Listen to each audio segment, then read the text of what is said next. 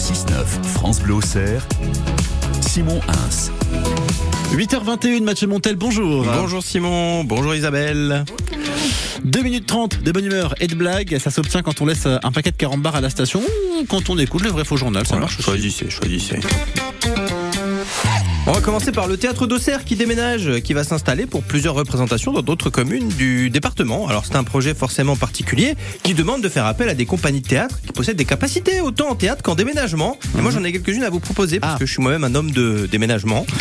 si vous cherchez les compagnies de déménageurs comédiens, alors vous avez Démé Corneille, c'est pas mal, ou le célèbre auteur euh, Georges François Armor fait déménagement. J'étais à chercher loin. Et pour nettoyer après le déménagement, d'ailleurs, je me permets de, de vous conseiller l'incontournable William Shakespeare Olise. Ah, et bien sûr, en termes d'œuvre, vous pourrez assister au célèbre Les déménageurs bretons boivent le cid. Ça- Vraiment, le mélange des genres, c'est très sympa. Et puis dans ce cas-là, on peut le dire, hein, le théâtre, ça déménage. Bon, c'était un peu plus léger sur la fin. Ce week-end, dans le Sénonais, c'était le casting pour Musique à Sens. 22 artistes se sont succédés devant un jury pour obtenir la chance d'être la première partie du festival Musique à Sens et donc de jouer devant 5000 à 10 000 personnes. Alors, lors de leur passage, les différents musiciens, ils étaient nommés euh, sur 40, ils étaient notés, pardon, sur 40, sur 4 critères, donc chaque critère vaut 10. La présence scénique, l'interprétation, la voix et la prononciation. Bon, bah déjà, Isabelle Rose, elle serait notée sur 30.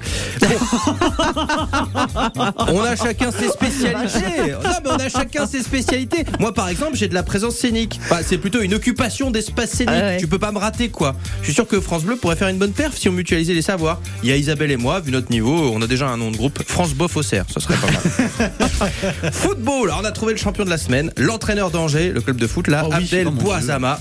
Alors pour vous contextualiser un peu tout ça, fais un peu mon journaliste. Un joueur d'Angers est accusé d'attouchement sur une jeune fille en boîte de nuit, des faits qu'il a reconnus, mais il a joué quand même lors du dernier match parce qu'ils ont personne d'autre. Bon, on va écouter, c'est comme ça.